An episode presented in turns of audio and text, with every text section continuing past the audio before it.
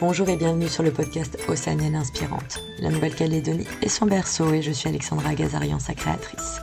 À travers ce podcast, je souhaite mettre en lumière et vous faire découvrir sans filtre les femmes océaniennes. Elles vous raconteront leur parcours de vie, leurs projets, aussi bien professionnels que personnels, culturels, associatifs. Grâce à ces écoutes, j'espère vous communiquer leur courage et leur audace. Quelles que soient vos origines, vos envies, vos rêves, soyez inspirés, soyez vous-même et bonne écoute.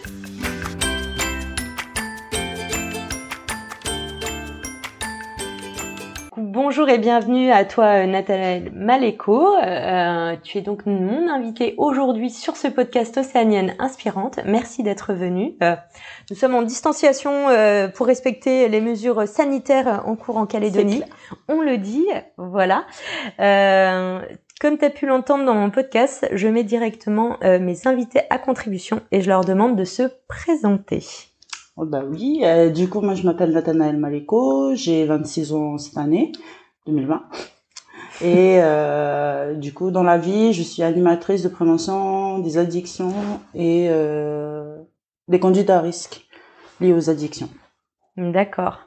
Euh, tu es originaire euh, de Nouvelle-Calédonie? C'est ça, je suis originaire de l'île de Lifou. Et euh, ma maman, elle est originaire de Boulou Paris et euh, elle a été, euh, elle est, elle est métisse. J'allais dire métisse d'oreille. Elle Ah est Française française. Elle est métisse française. Voilà. Et euh, en fait, on ne connaît pas notre grand-père, mais elle est de là-bas. et du coup, voilà. Euh, bah, du coup, je me suis retrouvée avec un beau petit mélange de tout partout. D'accord. Et de ton papa, il est mélanésien Voilà. Ok. Mais ma maman, de Lifou ou de. Boulou Paris? Ma maman, elle est de Boulou Paris et mon papa, il est de Lifou. Ok. De la tribu de Hunata. Et ils ont tous les deux grandi en tribu. Oui, principalement au début et après, euh, durant leur jeunesse, avec le lycée militaire aussi, euh, du coup, bah, ils sont partis sur Nouméa. Ton Et, père qui est euh, militaire? Euh, mon papa était militaire avant et après il a commencé à travailler sur NRK. Ok. Oui, parce que les deux m'ont eu très jeune. Ils t'ont eu à quel âge? Ah, ma mère, elle avait 15 ans. Ah oui, très jeune. Et mon papa, il en avait 20. D'accord. Et euh, c'était euh, voulu Ah oui, Ok. clairement. Ah, Clairement. dit. Oui, des fois ils me disent des trucs aussi que je voudrais pas entendre en tant qu'enfant. Je comprends tout à fait cette problématique. C'est un truc de fou des fois. Mais merci, j'avais pas besoin de cette information.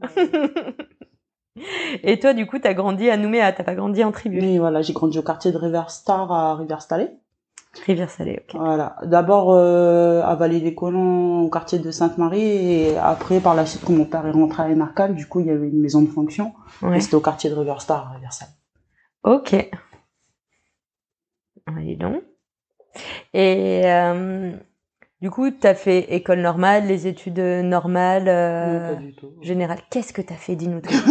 Moi, je veux tout savoir. bah, du coup, euh, j'ai commencé mes années à Petite Sœur, euh, Petite Sœur d'Épave, non, à euh, Saint-Joseph de Cluny, maternelle. Ensuite, euh, Là, on est sur du privé. Euh, Oui. Ok. J'ai commencé là. Je, ben, je garde des souvenirs, mais c'est euh, Lointain. très, très Oui, lointain. voilà. Et après, je suis rentrée, euh, ben, mes parents se sont séparés. T'avais quel âge à peu près? Euh, J'avais 5 ans. Ah oui. 4 ans et demi, 5 ans. Ouais, quand ils se sont séparés, euh, j'étais en section des grands. Et après, je suis rentrée en CP euh, à Marguerite Arsapin, à Rivière-Salée, Ouais. quand mes parents se sont séparés.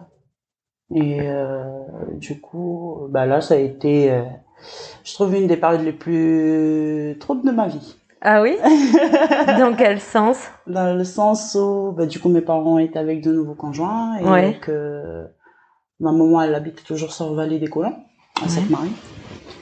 Et euh, du coup, c'est là que ma mère, elle, a- elle avait un nouveau conjoint, mon papa avait une nouvelle conjoint. Et c'est là que, ce- que le cauchemar a démarré. D'accord, carrément. oui. Et euh, du coup, ben voilà, j'ai été victime de viol euh, de par mon beau-père, D'accord. mon ex-beau-père. Tu fais bien de préciser. Et oui, voilà. Euh, Et euh, ça, ça a duré pendant deux ans.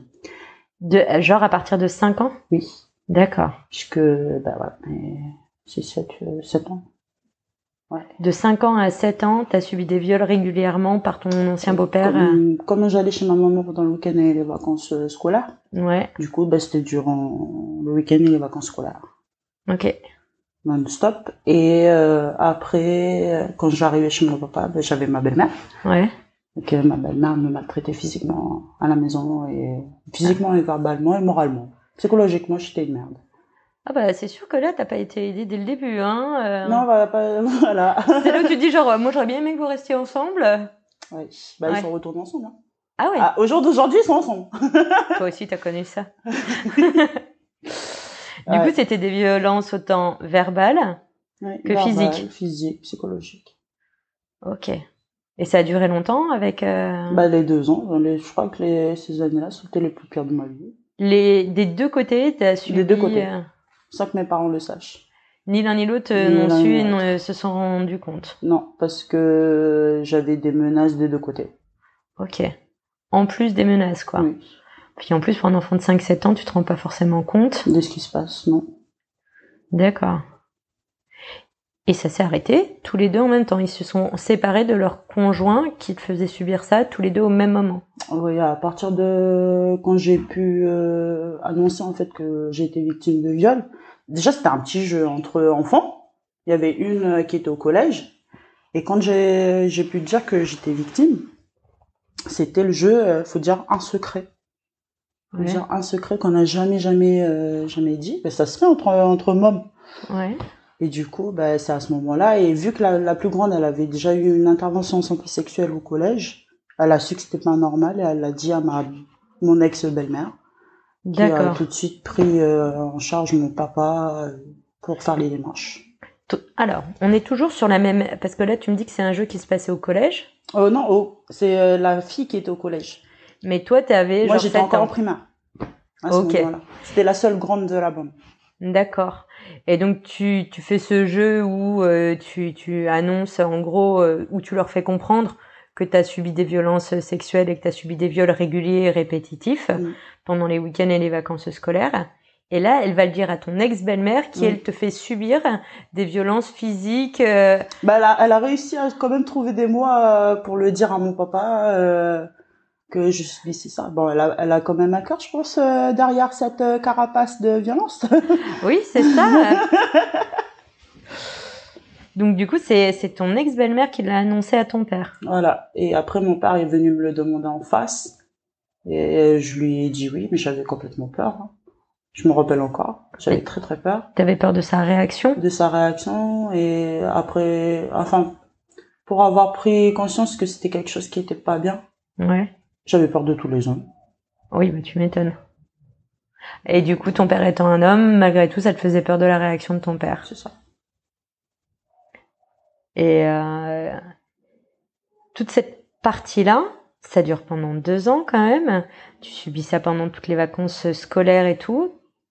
Quand, alors, sur le coup, ça, ça semble bizarre quand on le dit comme ça, mais comment ta mère ne s'en est pas rendue compte? Il profitait qu'elle euh, s'absentait? En fait, ma mère, elle travaillait et, et lui, il travaillait que de temps en temps. Et du coup, bah, ça, bah, quand ma mère, elle partait au travail, ben, il nous gardait. D'accord. C'était pendant les moments comme ça. Ou sinon, c'était quand ma mère, elle dormait.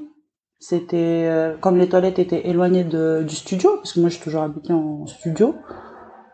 Ben, ma mère, elle dormait. et Il, faisait, euh, il me faisait emmener euh, dans les toilettes euh, de l'autre côté pour, euh, faire tout ça. D'accord.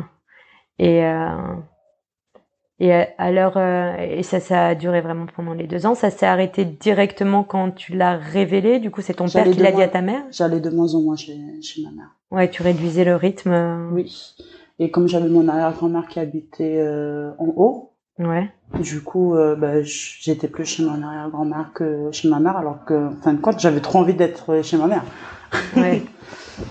C'était, fallait jouer entre euh, ce que j'avais envie et ce que je voulais pas qu'on me fasse. Ouais, c'est ça. T'avais envie d'être avec ta mère, mais que tu voulais pas subir euh, les attouchements. Mais euh, du coup, euh, Mm. c'est tu pouvais pas avoir presque l'un sans l'autre, quoi. Donc euh, t'étais bloqué. Oui, c'est ça. Et le truc, c'est que pendant ces deux ans, c'était pas non plus le seul. C'est-à-dire? C'est-à-dire que c'est un, c'est un quartier de vieux à Sainte-Marie. Ouais. Enfin, pardon, hein, vieux personnes âgées. Ouais. Mais euh, t'as des personnes âgées hommes, Ouais. qui profitaient que les enfants soient là le week-end et, tout ça pour se frotter. D'accord. Mais euh, quand tu étais dans la rue ou quand tu étais chez... En fait, c'est à l'intérieur même du quartier. D'accord, donc quand les enfants y jouent, ils les appellent et tout, et Avec en fait, euh, la même manière, des bonbons, des vélos et tout ça. D'accord, donc ils attirent les enfants en mode euh, bonbons, vélo, euh, jouer, on s'occupe de vous pour euh, au final à en profiter et abuser de vous. Oui, c'était principalement des attouchements. Il y en a eu deux que en fin de compte mon esprit il avait refoulé tout ça parce que ça fait déjà beaucoup l'autre. Ouais. Et que il y a eu un en fait c'est quand j'ai eu un gros moment de de remise en question il y a trois ans de... il y a trois ans il y a deux ans de ça que ça m'est réapparu ces flashs et que du coup maintenant les, deux personnes elles sont mortes hein. ouais. Mais euh... ah il y avait deux personnes qui faisaient ça dans le quartier et pas que à toi à d'autres enfants aussi du d'accord. Garçon et fille? Garçon et fille. Garçon et fille quoi. Ouais. Et euh, du coup bah, au jour d'aujourd'hui elles sont mortes les, les personnes mais euh, le, les souvenirs ils sont sont remontés à la surface bah, les souvenirs et les traumatismes j'imagine et parce que j'imagine que ta relation aux hommes doit être un petit peu compliquée. Il l'a été pendant en tout cas déjà une bonne partie de ta vie. parce que bah, tu penses que ton corps il t'appartient plus, il appartient aux autres qui l'utilisent quoi. Ouais, c'est ça. C'est euh, vas-y, fais, fais de mon corps ce que tu as envie. Mmh.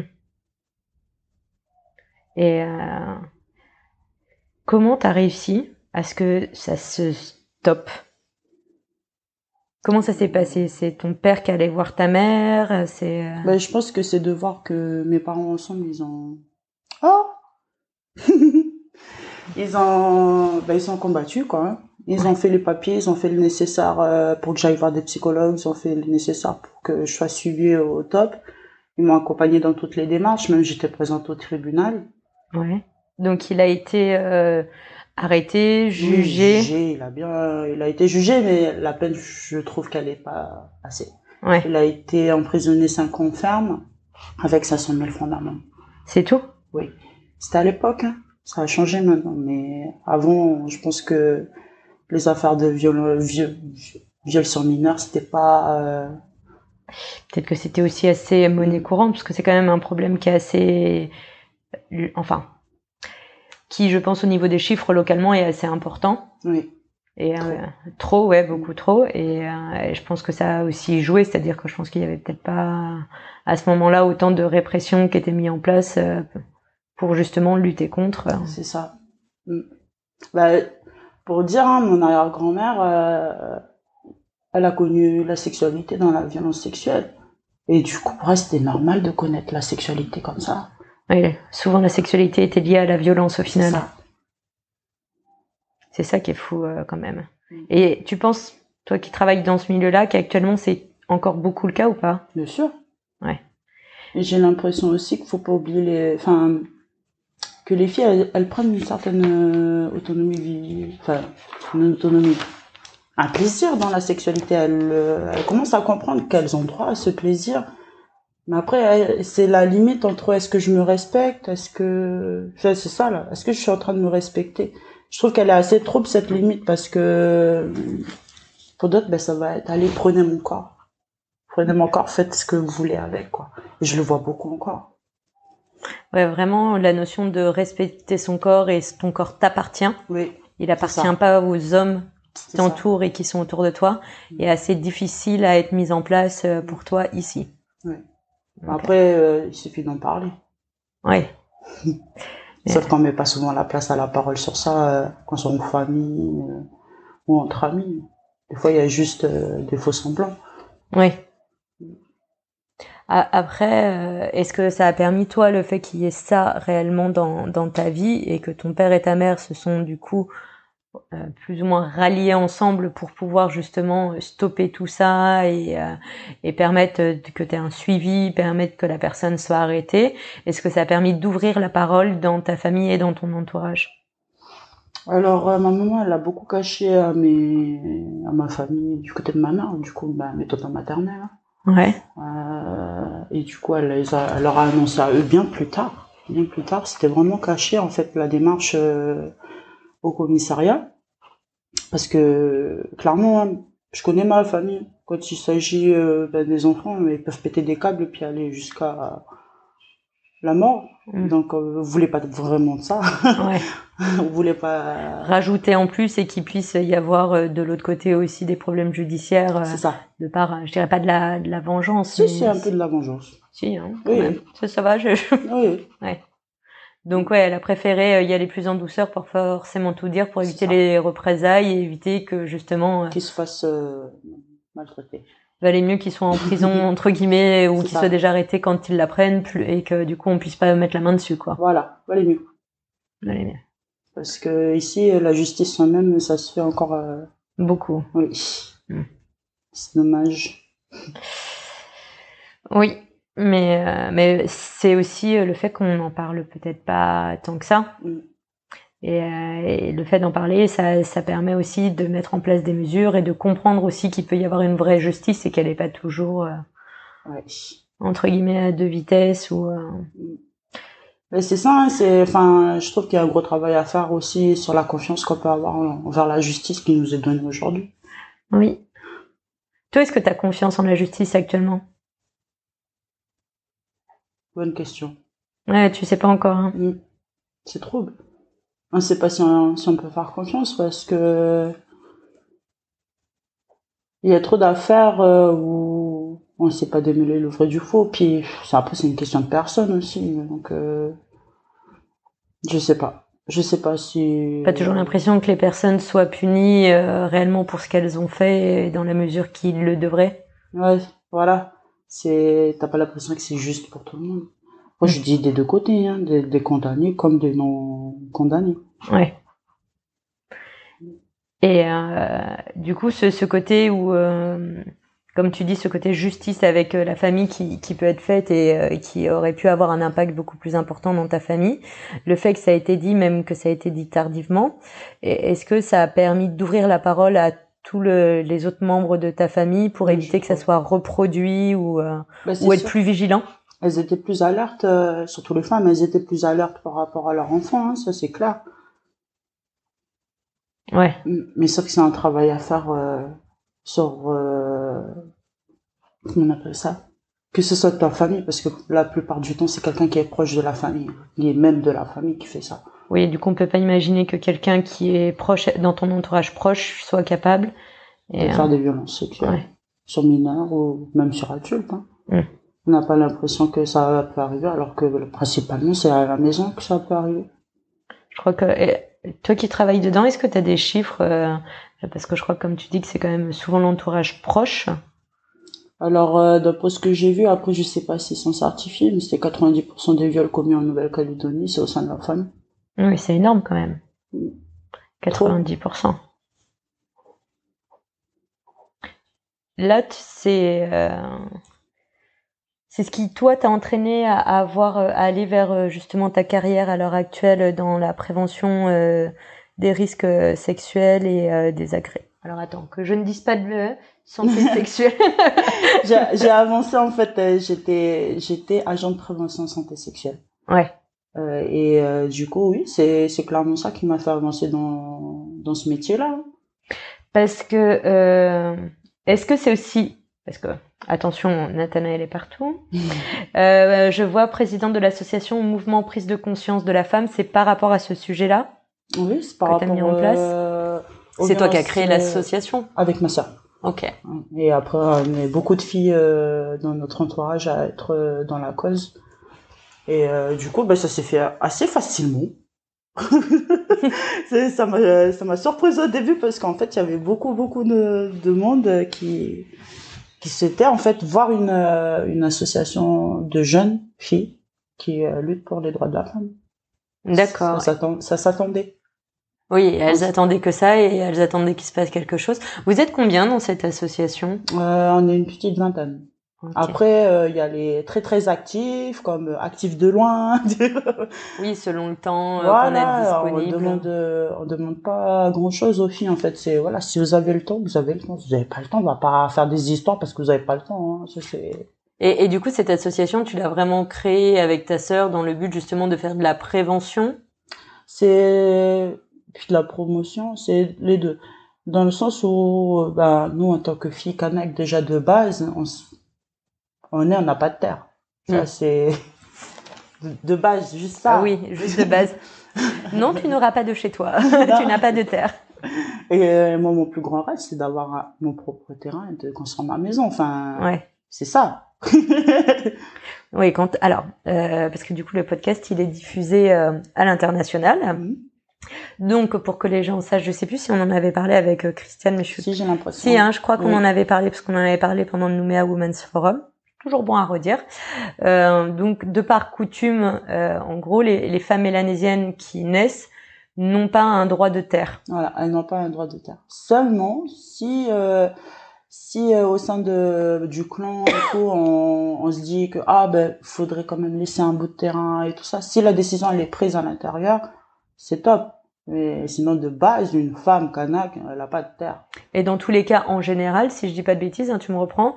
En gros, vous avez le droit d'avoir une terre, mais c'est souvent une veuve qui a été avec quelqu'un, et qui ont été mariés, qui ont des enfants, qui a travaillé la terre, qui a limite été maraîchère, où on lui autorise le fait, vu que son mari est mort avant elle, à garder son, son bout ça. de terre. C'est ça. Hein, c'est Ou près. après, on peut le, le donner un, un frère peut donner un bout de terre à sa sœur. Voilà. Mais voilà, ça passe toujours par la décision. Alors qu'à l'inverse, ce- les hommes ont tous un bout de terre euh, à la naissance. Ah oui, ça c'est clair. Voilà. Non, mais parce que Oui. comme ça, au moins, ça met un cadre. Ah oui. Mettons un cadre. mais c'est trop, hein. Ce C'est. qui, ce qui montre quand même aussi déjà une domination des hommes dès, euh, dès la naissance. Dès la naissance. Voilà. Donc c'est vrai que si tu fais un parallèle, et comme tu disais, cette impression que du coup, euh, souvent chez les Mélanésiennes, elles sont pas euh, maîtres de leur propre corps, c'est parce qu'elles ont l'impression de pas être réellement maîtres entre guillemets. euh, de leur vie. Enfin, parce que euh, dès que tu, tu nais, t'as pas, t'as pas le droit à ce que les autres ont. Enfin, du fait que t'es une fille. Ouais, déjà tu te sens pas égalitaire envers euh, les autres membres euh, de ta famille. Puis on t'élève pas pareil. Enfin, c'est, c'est toute, euh, l'éducation derrière, elle est pas hein. Même toi, en étant à Nouméa, t'as senti la différence dans l'éducation? Bien sûr. Bien Ah, sûr, sur parce que c'est pas parce que t'es pas, t'es un humain que t'as pas automatiquement toutes les coutumes derrière, tout ce qui est deuil, mariage, euh, fiançailles, euh, tout ça, là. Ouais. En fait, quand tu arrives dans, par exemple, euh, une coutume de mariage, ben, les filles, automatiquement, on sait où elle est. Moi, je sais où elle est ma place quand j'arrive dans un mariage. À la vaisselle, euh, c'est à la table à, à servir, à nettoyer. Et les garçons, on sait où ils sont leur place. Les jeunes garçons, ben, c'est aller chercher du bois, couper la viande. Oui, les rôles sont vraiment très répartis et en ça. gros, ça n'évolue pas malgré euh, les. Enfin, ça n'évolue pas. Je ne pourrais pas dire ça parce que là, dernièrement, j'ai vu des garçons à la vaisselle. Ça m'a fait plaisir. à la cuisine. à la cuisine, à la vaisselle. euh, C'était top. Mais bon, j'ai pas envie de les féliciter parce que c'est normal ce qu'ils font.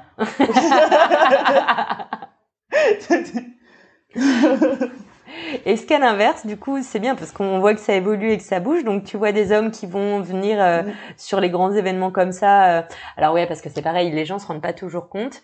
Euh, un événement comme un mariage, ça se prépare. C'est ça. C'est vraiment un événement. Un mois de préparation au minimum? Enfin, plusieurs mois en amont? Ouais, plusieurs mois en amont depuis. euh, bah, en fait, on se prépare dès euh, les Dès les annonces. Voilà. C'est dès que la famille du garçon va chercher, enfin va euh, réserver la famille de la fille. Ça y est, c'est le tout le mariage qui, qui se prépare. là. Et à partir de ce moment-là, Mm.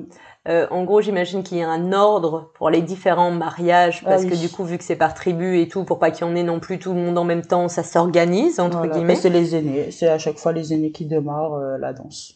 Et là, pour le coup, mon papa, il a pas été dans l'ordre. Ton père n'a pas fait comme tout le monde. non, et euh, il est aîné de, de, de famille, mais euh, il a toujours gardé son cocon. Il a dit, euh, moi, je vais aux coutumes. C'est les gens que j'aime. Donc, il, coup- il ne s'oblige pas à aller à toutes les coutumes Voilà. auxquelles il est imposé normalement. Et puis, ils comprennent un peu mon père dans le sens où on est quand même huit à la maison. Ouais. qu'on est une famille nombreuse, donc c'est pas simple d'avoir du riz sous la main pour aller faire. La coutume en permanence. Mm. Ah oui, pour que les gens comprennent, quand tu fais la coutume, oui, tu sais, genre ça me vient en même temps, genre je te parle et je me dis, Bon, alors il y a plein de, on va dire, d'étapes dans la coutume et entre autres, il y a aussi une participation aux activités euh, pour préparer le mariage, comme tu as pu expliquer, et des participations financières. Oui. Euh, qui- Financière, avec la nourriture. ah, voilà, avec de la nourriture, avec euh, des sous, avec des manous, avec euh, Des nattes, tressées Des à la main par les femmes. euh, Voilà. de tout. Hein. Après, c'est très différent selon les arts coutumières de la Nouvelle-Calédonie. ça, c'est clair.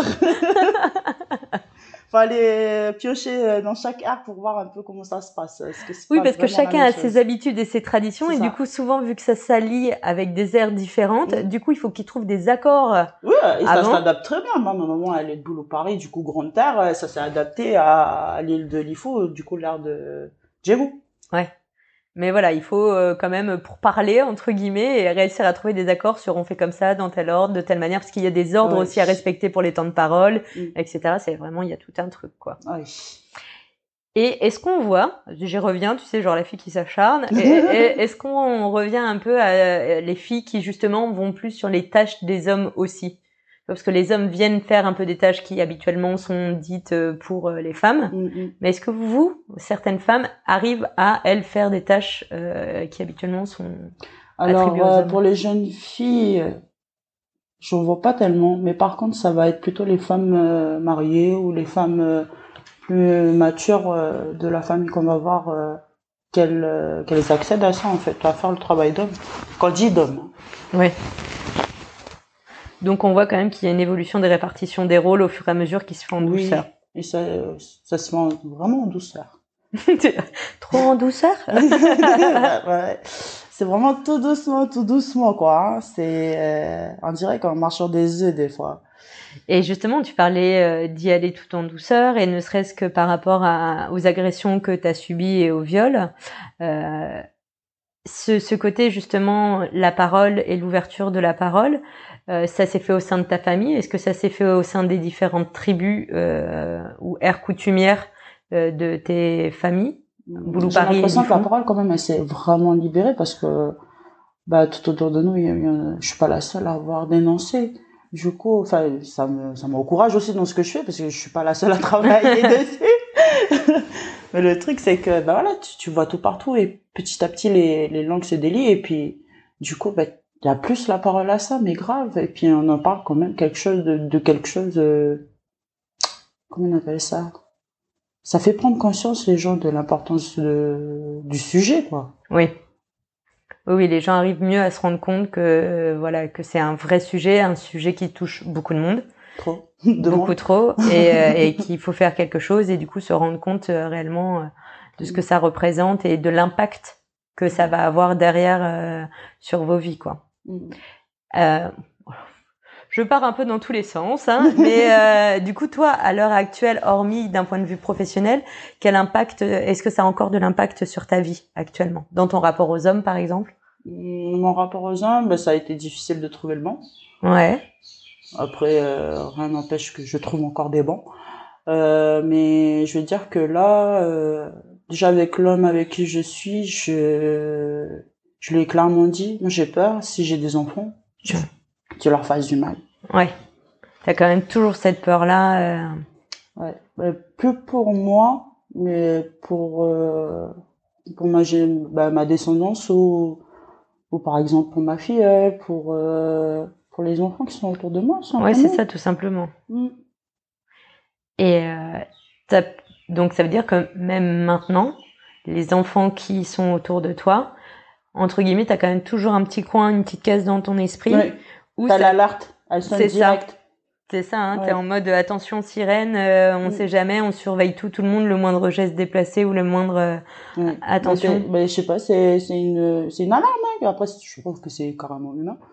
Oui, oui, carrément. Heureusement qu'elle sonne l'alarme, parce que des fois il a, il a fallu. Et euh, du coup, oui, elle est là, mais après, euh, je presse pas le monde qui est autour de moi euh, pour autant. Mais du coup, d'avoir cette alerte en permanence, Mm. déjà c'est fatigant physiquement et psychologiquement, hein, j'imagine. Mm. Des oui de la tête Il fallait travailler pour faire la part des choses. Ouais, c'est ça. Faut arriver toi à justement faire aussi la part des choses sur ce qui est vraiment anodin et ce qui ne l'est pas. Mm. Est-ce que ça t'a fait mettre en vais dire faire, mettre en lumière, mais du coup, je trouve ça trop positif. Euh. Est-ce que ça t'a permis de voir des abus qu'il y aurait pu y avoir et de les dénoncer?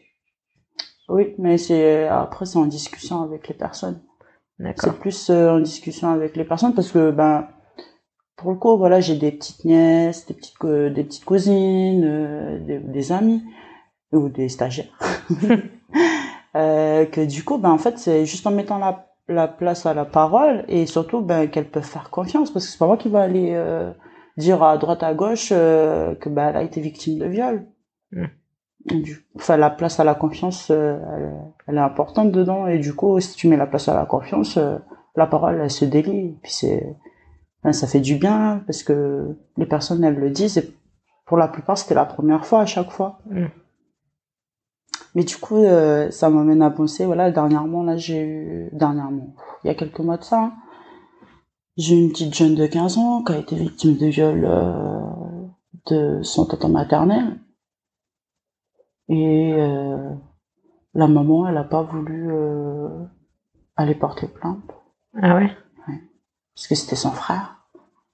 Et que elle veut pas qu'il y ait de... En gros, les... De problèmes dans la famille euh, disait euh, oui je veux pas qu'il y ait de problème dans la famille c'est c'est voilà c'est comme si avoir été été victime de viol eh ben non en fait euh, faut pas dire ça sinon on va avoir la honte sur nous.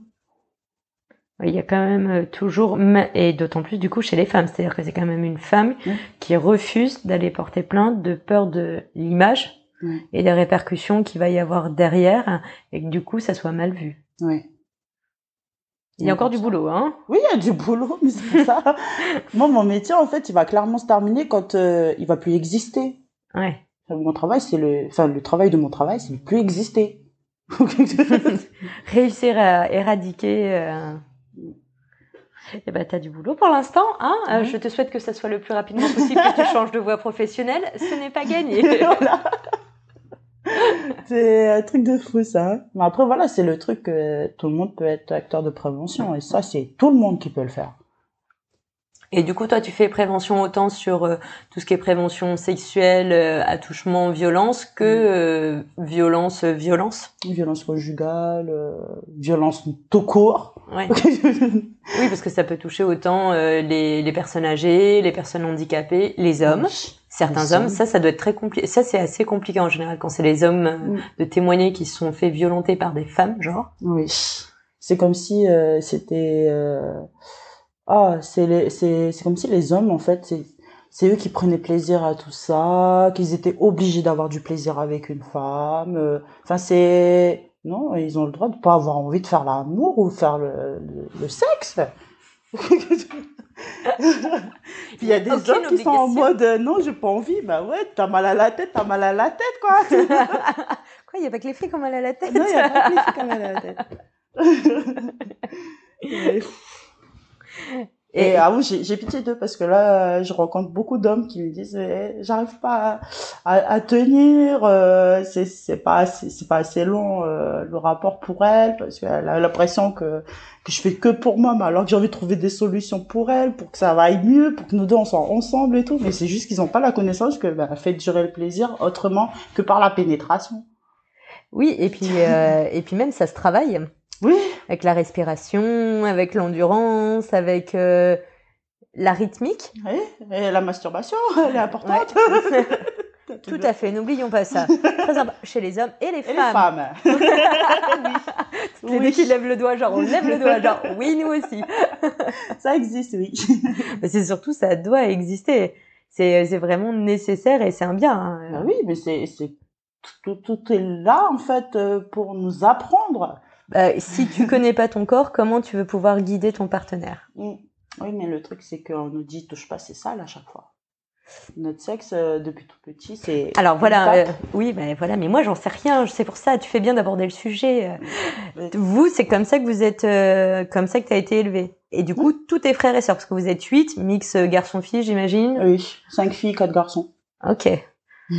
En fait on est neuf oui c'est ça ah, j'ai deux petits frères qui ont été adoptés du coup en vrai de vrai on est dix Donc deux frères adoptés? Oui, ils ont été adoptés par la famille. C'est vrai qu'il y a ce truc-là aussi. Du coup, adopté parce que. Euh... Parce que bah, ma maman voulait donner à son tonton maternel, donc elle a donné à son tonton maternel. D'accord. Alors c'est à l'inverse, on va dire que euh, elle n'a pas récupéré deux enfants de plus, Non. elle a donné deux de ses enfants à son oncle maternel. Voilà. Ok.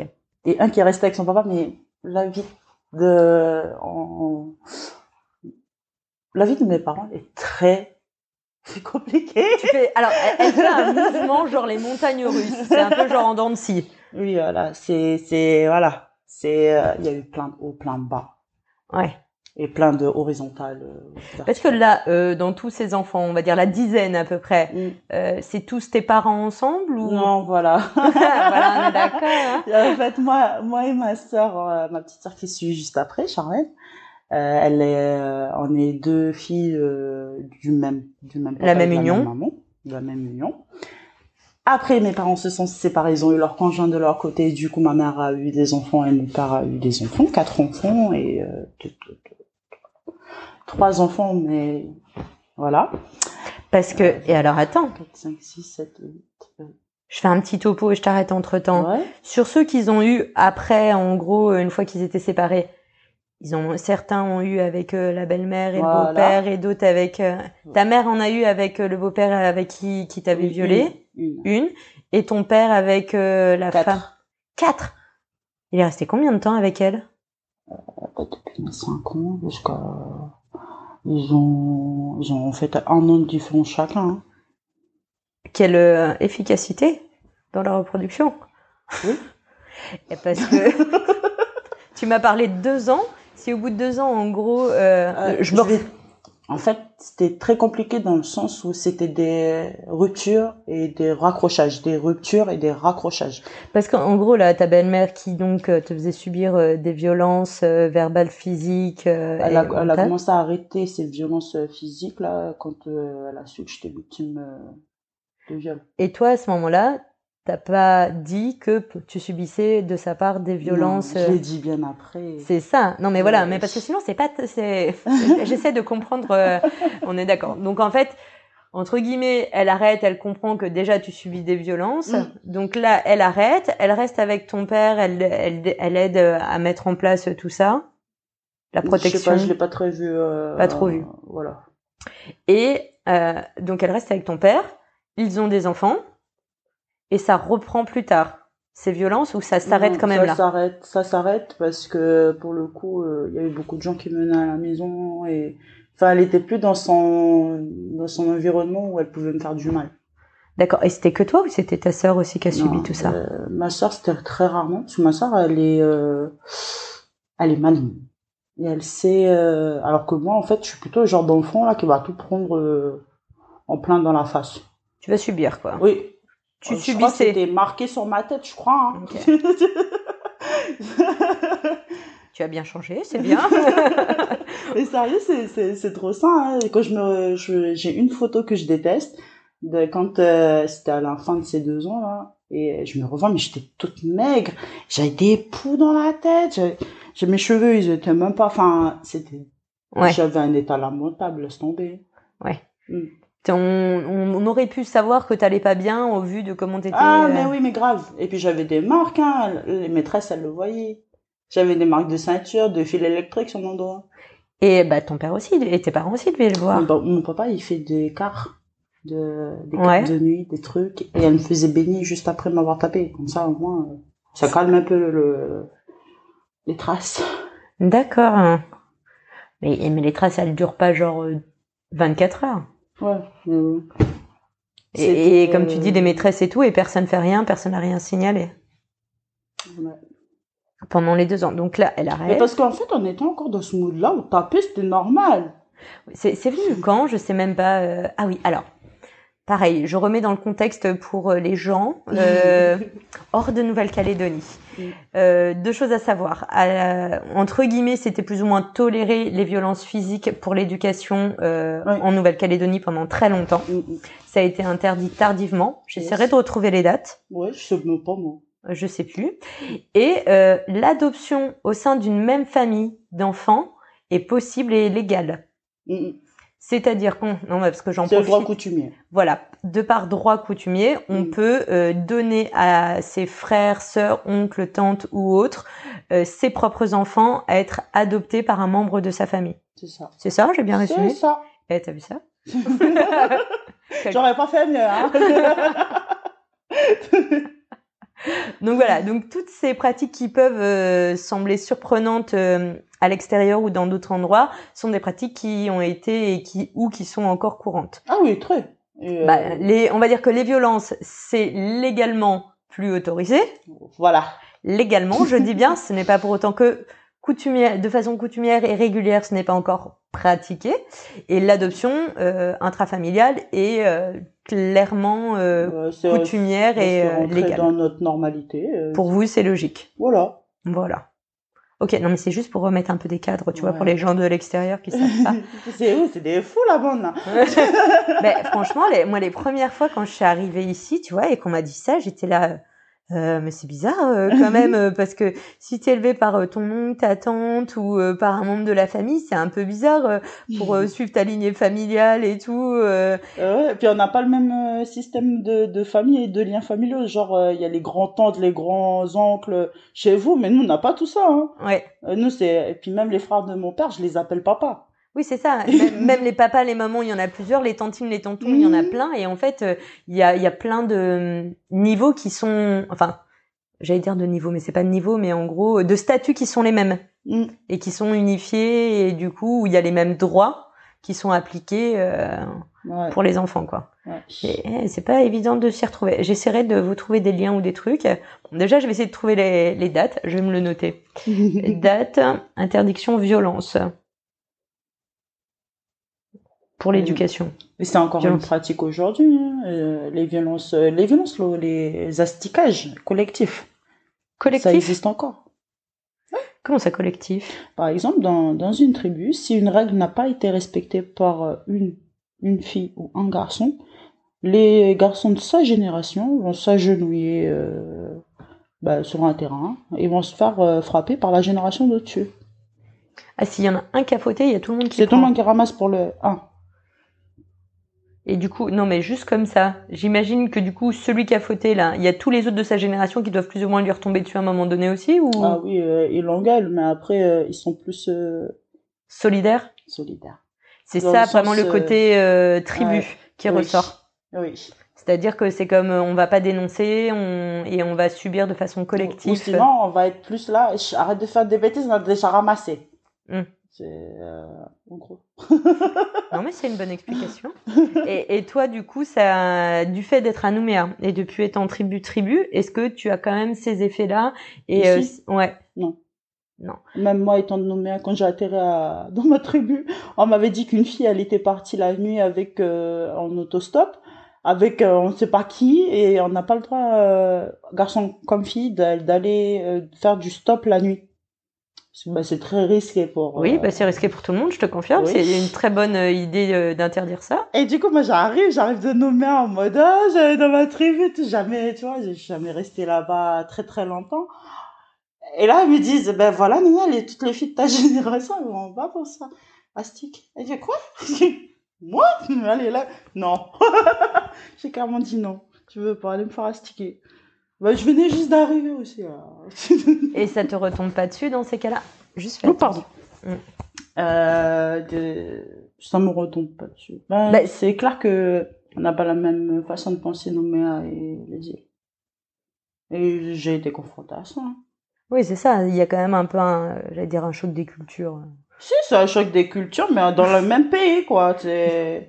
En même temps, ici, on est tellement différents. Oui, mais c'est aussi ce qui fait la richesse du pays, c'est les différences. Donc euh, du Mm. coup, euh, euh, je vois le temps passer, le temps passer. Je nous connais, je, je sens qu'on est capable de papoter pendant des heures, euh, parce que j'aimerais bien quand même mettre un petit peu en avant, du coup, parce qu'on est parti dessus. Après, on a dévié. Hein. Mmh. Euh, Pardon, j'ai la, la facilité de dévier. Non, mais moi aussi, hein, je dis tout le temps. C'est pour ça, je, je nous recadre, c'est moi qui dois nous recadrer. Euh, justement, comment euh, de tout ça euh, Parce que, alors moi, de ce que je vois, t'adores apprendre. Mm. Hein, tu t'es genre, tu t'es Oui, un- vrai. tu aimes apprendre les choses, tu aimes être en contact avec les gens, euh, tu, ça, ça, se sent euh, dans ton parcours euh, personnel, professionnel, voilà. Tu aimes aider les gens parce que sinon je pense que tu n'aurais pas créé l'association avec ta sœur ou tes présidents. Je le rappelle au passage, association Mouvement Prise de Conscience de la Femme, association toujours active. Oui. Bah, elle était en mode Covid après, enfin confinement. Elle a fait comme nous, hein, l'association. elle me fait des vagues, hein, vous voyez pas, mais euh, il y, a la main qui fait des vagues. Ouais, elle a, bah, elle a fait l'association, elle pareil que, que nous tous. Enfin, ça nous représente bien en tant qu'humains. Hein. Oui. De tout ce qu'on traverse au quotidien. Ce qui fait que, bah, elle est toujours active. On peut toujours vous contacter par téléphone, par, par euh, mail. plutôt. Plus par mail? Oui, ou par Facebook. Ok, bon, tu me donneras toutes les infos comme ça, je mettrai dans les barres d'infos comme on dit. Ok. Ok. Euh, et c'est ça qui t'a entraîné et qui t'a amené du coup, euh, c'est d'avoir euh, monté cette association et de voir que ça te plaisait et que tu avais envie de continuer là-dedans, qui fait que tu as fait ton cheminement avec euh, l'école de la réussite, etc. Ben en fait, euh, l'idée de créer une association, je l'avais pas du tout en tête. Mais alors, pas du tout. Pas du tout. Parce que pour moi, j'étais déjà en train de faire le travail sur le terrain. Déjà, je travaille que dans des assos. et je travaille sur les thèmes que, qui, bah, qui me font que bah, j'ai l'impression de pas travailler pour rien. Ouais. Et euh, du coup, bah, je me sentais déjà à l'aise dans mon dans mon monde professionnel parce qu'il allait très bien avec mon monde personnel. Et euh, du coup, l'idée de l'assaut, en fait, c'est sorti parce que euh, on est, on est, moi et ma sœur et une autre sœur. On est trois à avoir suivi cette formation. C'est la formation d'éducateur par YABC de la Croix-Rouge euh, internationale. Ok. Et euh, du coup, nous, on est des euh, éducateurs pairs. Ok, donc en fait, l'assaut, elle date de 2019. C'est ça. On est des toutes jeunes, hein. Attends, mais je, je prends, hein. euh. Donc vous avez fait toutes les trois euh, formations. et là, vous êtes dit... euh, Après notre formation euh, YABC, qui s'appelle Young, Pe- Young People Beloved, c'est Jeune acteur de changement de comportement euh, de la Croix-Rouge. Après ça, on est sorti, on s'est dit, mais putain, il y a rien, euh, pardon. Euh, a, rien, euh, y a rien pour euh, les femmes, et surtout les femmes de chez nous, quoi. Enfin, on s'est dit, mais en gros, il y a, y a pas d'assaut de jeunes. Bah euh, non, il n'y a pas d'assaut parce que même moi je vois, c'est euh, fin 2019, début 2020 où a été mis en place euh, le service euh, avec euh, la Davi là, avec euh, au Medipôle. Je salue pour- au passage, c'est la bande, ça. Ouais, et t'as vu comment je l'air de rien? Et où du coup là en fait il y a vraiment une unité qui a été mise en place euh, et où elles vont euh, pour les femmes ou les hommes, enfin pour toute personne qui Mm. subit des violences en fait, elles sont basées directement à l'hôpital, ce qui leur permet d'avoir euh, d'être mis en relation plus facilement et de façon plus neutre Mm. avec les personnes qui euh, bah, du coup subissent des violences au point d'arriver déjà à l'hôpital pour 90%. On peut y aller aussi sans être euh, pas passer par la case hôpital, hein, heureusement. Oui, heureusement. Heureusement, on peut. Bien au contraire, on encourage les gens à, à y aller avant. Oui. Euh, et c'est vrai que du coup, c'est c'est là où il y a eu presque les premiers vrais systèmes qui ont été mis en place. Mm. Vous étiez novatrices, les filles.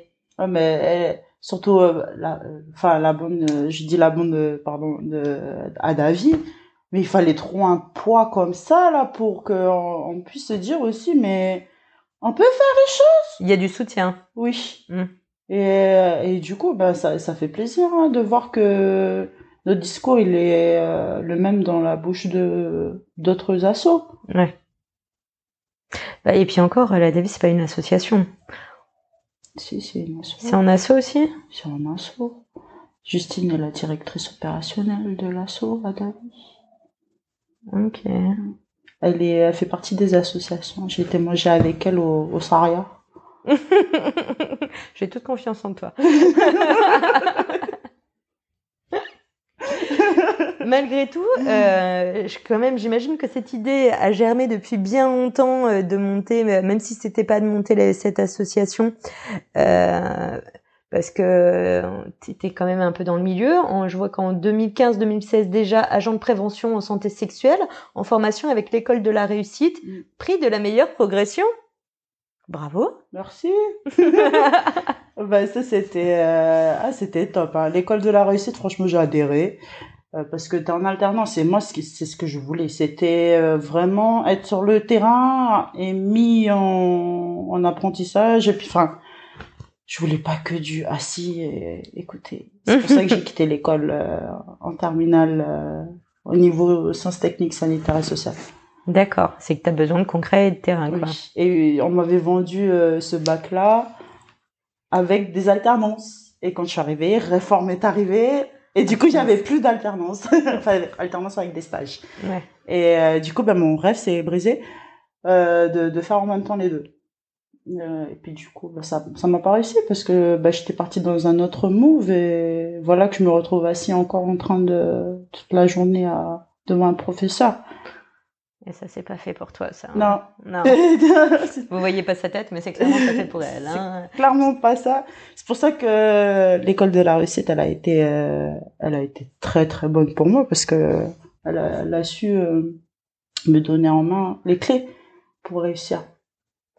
Et puis, euh, c'est ce qui t'a donné du coup euh, l'envie et l'impulsion par la suite de continuer là-dedans, de monter l'assaut, d'aller à la Croix-Rouge? Alors, l'école de la réussite, d'abord, j'étais, euh, comment on appelle ça euh, Ils m'ont dit, ouais, Nat, quand même, agent de promotion santé sexuelle. Ouais, j'étais la seule qui voulait faire ça dans, dans la bande, quoi. Ouais. Après, je me dis, c'est normal. Reconnais, c'est pas commun. oui, voilà. que t'avais quel âge en plus à l'époque? J'avais 20 ans. C'est ça. À 20 ans, si c'est pas ce qui semblerait le plus logique quand on comprend ton parcours et qu'on sait par où t'es passé, là, ça devient vachement plus normal. Mais au premier abord, on se dit genre, ouais, ok, elle est motivée, c'est surprenant. Euh, ah ouais, j'avais même mes formateurs. Nat, tu peux quand même avoir un système B, un, un petit euh, objectif B au cas où, au cas où ça passe pas. du coup, j'ai dit, bah, ok, c'est, ben, euh, je, je vais faire, hein, euh, je vais vous donner votre machin, mais c'est ça que je veux faire. Oui, mais c'est bien, ça veut dire que tu savais d'office ce que tu voulais et euh, tu as, tout mis en place pour pouvoir le faire, aller jusqu'au bout. Euh, tu t'es, as continué de te former, tu as utilisé différents procédés en plus. Euh, non mais moi j'adore. Je tiens à vous dire attention, elle est partout. Euh, communication bienveillante, formation de théâtre. Euh, ça c'était parce que avais tu voulais améliorer ton élocution et du coup parler en public en étant à l'aise. Tu savais que t'avais ça, ça te manquait? Oui, parce que je sais que je peux très bien parler. Quand je suis stressée, je peux très mal parler.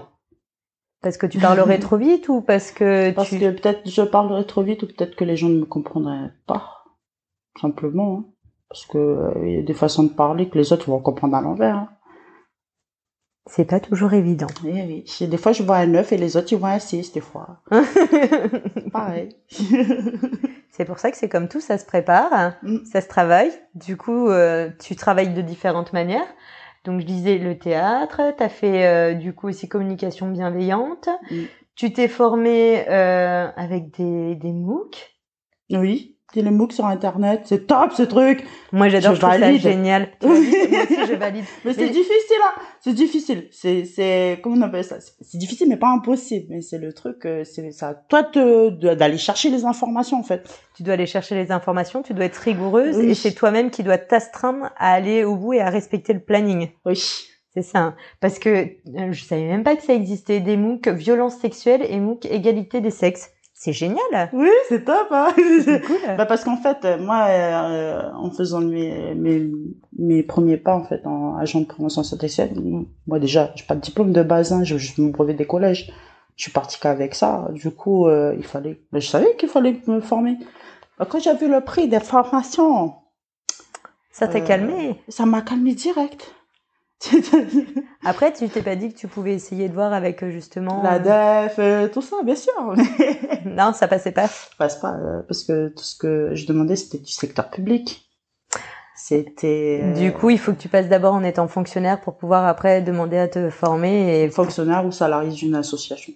D'accord. Mais là, j'étais pas salarié, j'étais encore stagiaire et tout. Du coup, bah, il fallait passer par d'autres moyens et les autres moyens, c'est des formation en communication bienveillante à 12 000 francs, par exemple. Ça, c'était faisable, pas des 120 000 ou des... Bah oui, c'est ça. C'est-à-dire qu'on a beau dire ce qu'on veut, euh, l'éducation et la formation, ça a un coût aussi. C'est clair. Même s'il y a plein de systèmes qui existent et qui sont mis en place, c'est pas toujours évident. C'est pour ça que les, même les conférences à nos villes, euh, celles qui étaient gratuites ou celles qui étaient à 2000 balles l'entrée ou, ou 3000, c'est- je, je, ça, je peux, je peux me le permettre, puis aller chercher la connaissance là-bas. Et quand tu dis les conférences à Nouville, c'était euh, avec euh, avec quoi Avec l'université? À l'université, avec des professeurs, avec, euh, c'est des gens qui parlaient justement de tout ce qui est, euh, est violence, communication non violente. Parce qu'en fait, c'est plein de, j'ai essayé de chercher tous mes, mes outils pour pouvoir travailler. Et mes outils, ben, c'est, il y a que eux qui peuvent me les apporter, là. Ceux qui ont fait des études de ouf, là. Bah écoute, chacun son parcours, mais on voit bien que peu importe euh, son parcours, on peut y arriver. Oui, grave. Parce que tu as quand même un parcours qui, au premier abord, semble inhabituel. Ah oui, quand même. Un petit peu. Oui. Un petit peu. Euh, mais malgré tout, comme tu le disais, alors je tiens à vous dire, elle m'a envoyé son CV, j'adore, il est trop trop bien, c'est tellement tellement bien fait. Euh, tu, tu me mets dans ton euh, CV, donc tu t'es formé jour après jour pendant plus de cinq ans auprès de CP2S, donc le Comité pour la promotion de la santé sexuelle. Comment ça pendant cinq ans? Alors, pendant cinq ans, après ma sortie de l'école de la réussite, en fait, j'avais fait des stages au sein du CP2S. Ils m'ont dit d'attendre deux mois parce que, bah, en association, c'est très limité. euh, Prendre un salarié comme ça, c'est pas comme une entreprise, hein. Non. Euh, du coup, il faut avoir des aides financières et ils l'ont eu avec euh, la province sud euh, pour avoir un PEPIC. Et c'était moi ce PEPIC. Alors qu'on précise, qu'est-ce qu'un PEPIC Alors, un PEPIC, c'est un plan provincial d'insertion citoyen. Et euh, du coup, bah, j'ai pu bénéficier de ce plan PEPIC pendant deux ans et demi. Alors, pendant deux ans et demi, j'avais un salaire fixe avec des horaires euh, fixes. Euh, Ce plan euh, PEPIC, comme tu dis, Mm. Alors attends, que je m'y perde pas dans le truc. Euh, Celui-là, c'est du plein temps, c'est du mi-temps.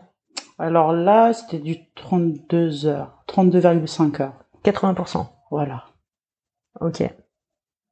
Ça, ça te permet de suffire, su- enfin, l'argent que ça te ramène te suffit à vivre? Je t'ai euh, payé 108 000 francs. Donc non, ça te suffit pas à vivre? Ça m'a suffi pour ouvrir ma maison. Enfin, mon petit studio. Et avoir une aide euh, pour l'aide au logement, parce que clairement, euh, sans aide au logement, tu peux pas. Oui, parce que j'allais dire, euh, t'as un studio et tu payes toutes tes charges avec 108 000. euh, Ouais, non, non, il y avait l'aide au logement, heureusement qu'elle était là. Tu me rassures un petit peu quand même. Tu me dis, putain, t'es Ouais. super débrouillarde, t'as créé un jardin en plus, tu t'allais à la pêche, à la chasse tous les week-ends. N'empêche, la pêche, c'est un truc de fou, hein. Faut pas... Faut pas négliger cet aspect, Et c'est puis un... j'ai beaucoup autour de moi qui m'ont aidé. Hein. Mon même up, c'est les, c'est les collègues, c'est la famille, c'est les amis. euh, bien euh, entouré. Oui, très très bien entouré. À manger, ça arrive comme ça sans demander. Parce que ben nous, des fois, on n'a même pas besoin de dire qu'on est dans la difficulté pour que Qu'on te propose de t'aider, qu'on t'amène des trucs. euh, Du coup, ben, on m'a- amené des poissons, on m'a amené euh, de- euh, trucs du jardin, les fruits, les légumes. C'était top. Enfin, franchement, pour le coup, j'ai été soutenue, mais de malade. Ok. Tant mieux, c'est chouette. Et il te soutenait aussi dans ton choix. euh, Mm. Ma famille m'a toujours soutenue dans mon choix et euh, dans ce que je faisais. Le seul euh, que j'avais honte, c'était mon tonton maternel, parce qu'une fois, euh, je l'avais appelé du bureau, Ouais. mais il savait pas que j'étais agent. de- Lui, il me connaît en tant qu'agent de prévention santé. Et il n'avait pas compté le côté sexuel. Ah, pas côté ça. du coup, euh, il me rappelle, moi je fais comité pour la promotion de la santé sexuelle, bonjour. Et je le reconnais au téléphone. Puis lui me dit, ah, ah non, je me suis trompée. je dis, mais attends, c'est moi, c'est Nana. Ah, ça c'était un truc, hein. Mais après, voilà. Il m'a clairement dit, mais je suis fière de toi, donc euh, c'est Pas cool. de souci. euh, Voilà, y a pas de Mais il n'avait pas compris sur le coup que euh, c'était d'autant plus prévent- prévention sexuelle. Voilà, c'est ça. Et du coup, c'était top. C'était top. Alors pour que les gens comprennent un peu ce que c'est, en quoi euh, ça consiste? Mm. Agent de prévention en santé sexuelle, en fait, ça consiste en... Merci d'avoir écouté cet épisode d'Océanienne Inspirante. J'espère qu'il t'a plu. Si tu as aimé, n'hésite pas à partager ce podcast et à en parler autour de toi. Pour le soutenir, je t'invite à mettre 5 étoiles sur Apple Podcast et rédiger un commentaire. Tu aideras à faire connaître le podcast. Tu peux suivre Océanienne Inspirante via sa page Facebook et Instagram du même nom. Tu trouveras toutes les informations dans le descriptif de l'épisode. On se retrouve très bientôt. En attendant, sois inspiré.